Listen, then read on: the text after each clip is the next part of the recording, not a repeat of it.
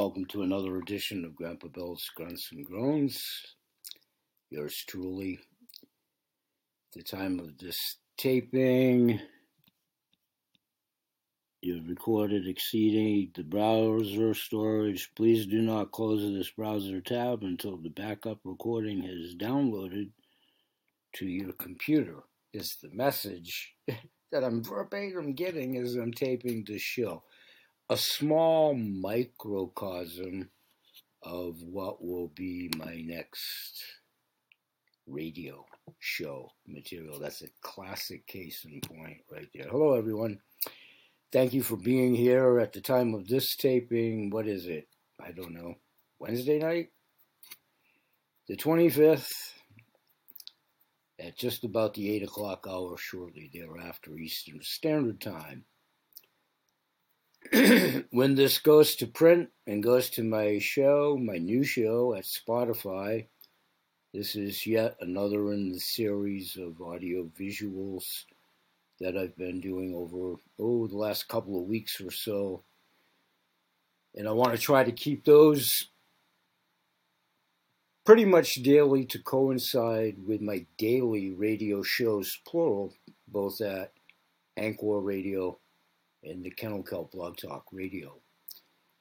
The Blog Talk Kennel Kelp Radio one pretty much now is relegated to what we call mentor moments.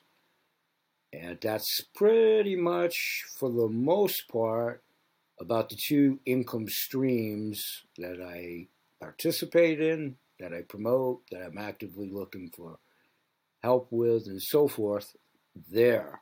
Those are in about 15 to 30 minute segments.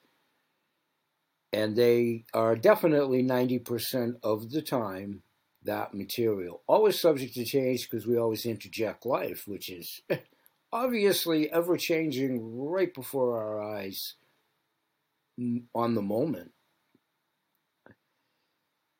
So then there's my anchor radio show housed at Anchor, but I've been blessed in the regards that wherever you hear any podcast show, I am on those platforms. I'm pretty well deeply rooted in the index. You may have to really search and destroy or whatever, but it, I am, I am, I am on those platforms.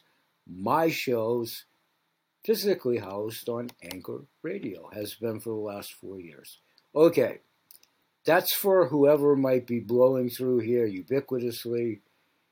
You've forgotten, you're here sporadically, you had an inkling, you've never been here, wherever you fall on that scale.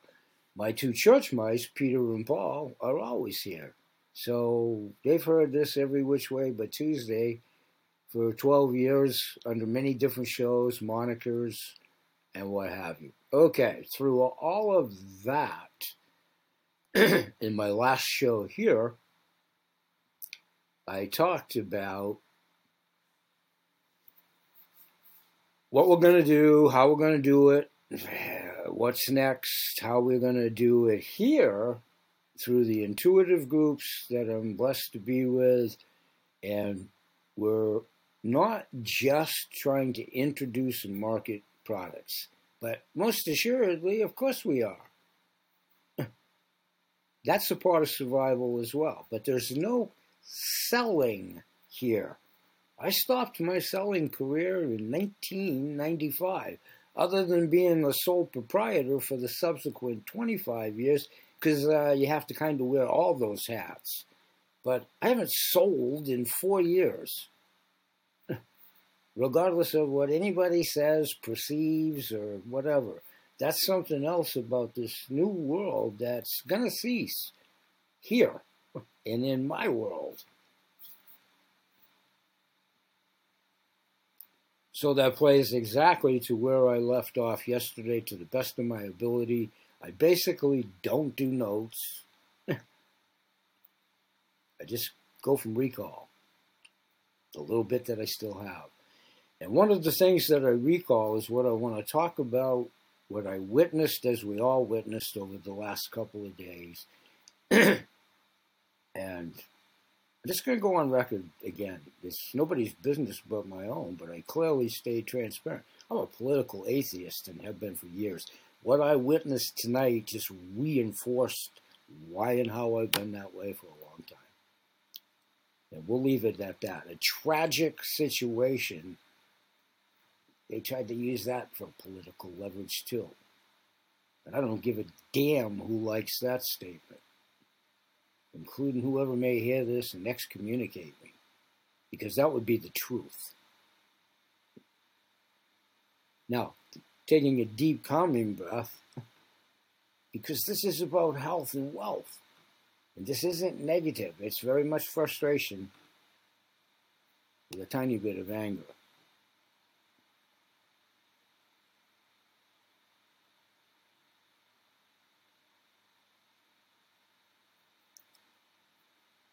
Radio show people, those of you that might be listening to this, watching it, however you hear it, see it, all of the above. Here's where I'm at. I'm the patriarch of my immediate family. That's the moniker I assume.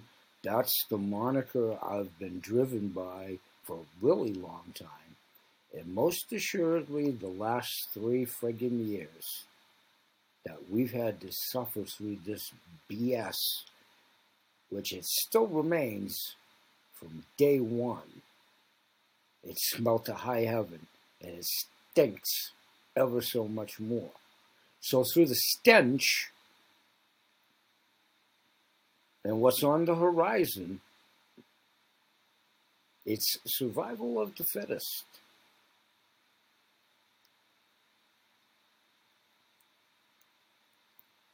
That's what I'm going to do. I'm going to provide for my family to the best of my ability and to the best of my capabilities. And all this peripheral BS. it's like being a rodeo cowboy and you know you're trying to lasso the cow or the bull or whatever. The noose, literally and figuratively, obviously, is getting tighter, smaller, you know, all of that crap. I go back to the metaphor that's a metaphor for my life. Doesn't matter who authored it or if it was sports related or anything else. It matters what the words are.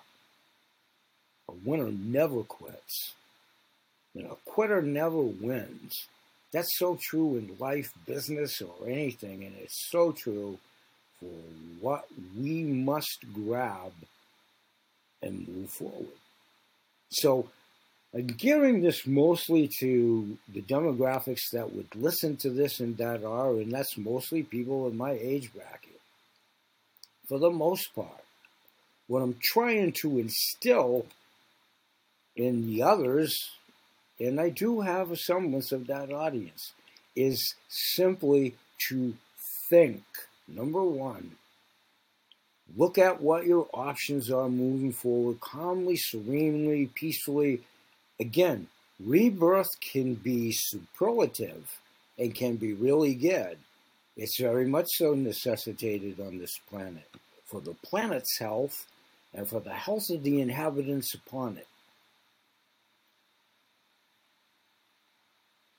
But you can't let lunacy and total, total, total insanity take over and fear and fear mongering. Deal with the reality of it.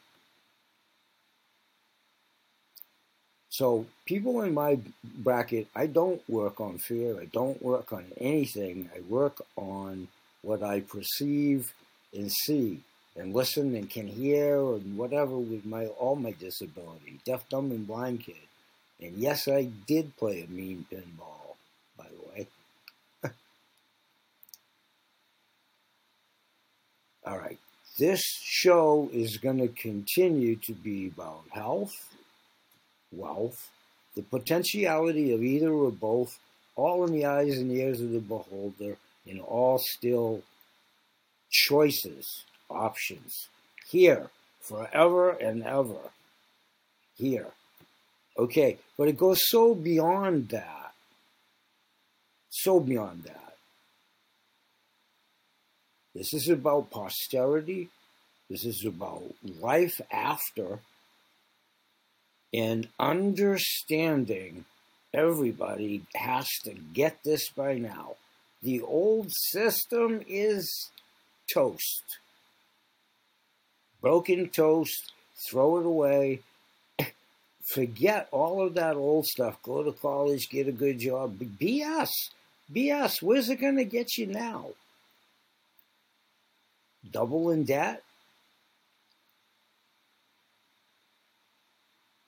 So, you know, the good old American dream and what have you is upside down.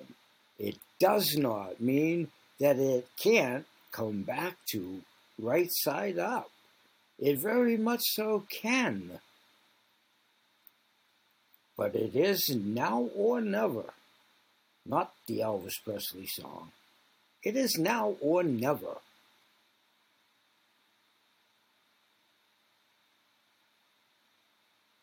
And it still can't and it definitely will not be Jerry Springer here. Ever. Ever, ever, ever. Ever. That's so counterintuitive to what this is supposed to be about.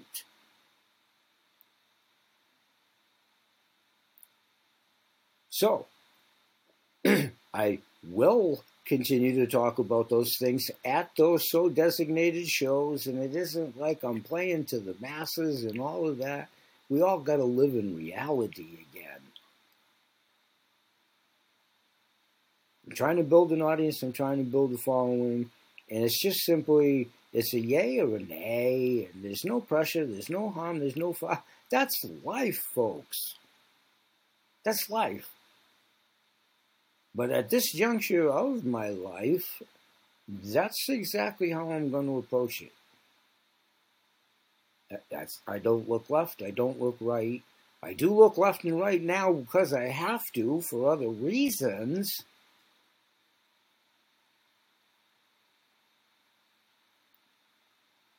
But in life, I stay focused and it's about my family. Pure and simple and the survival of. And I'm going to see that through.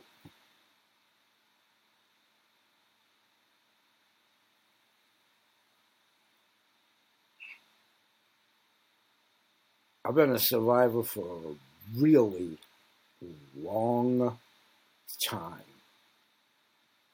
And I'll go to my crazy movie analogies, and guess what? That's a right also.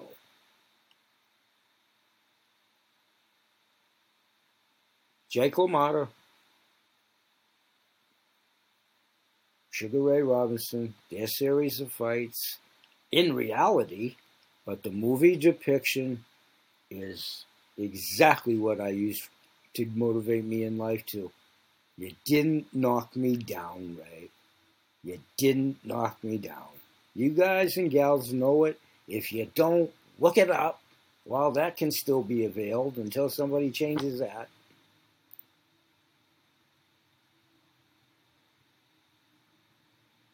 If you don't know, quickly the short nutshell, he got the tar wheeled out of him. All bloodied and, you know, broken nose, all that crazy stuff that comes with boxing. I didn't make the movie, I'm, I'm using the analogy, okay? He got beat. He got beat on his feet. He got carved out, but, but he didn't get knocked down and he didn't get knocked out. Understand the metaphor on that.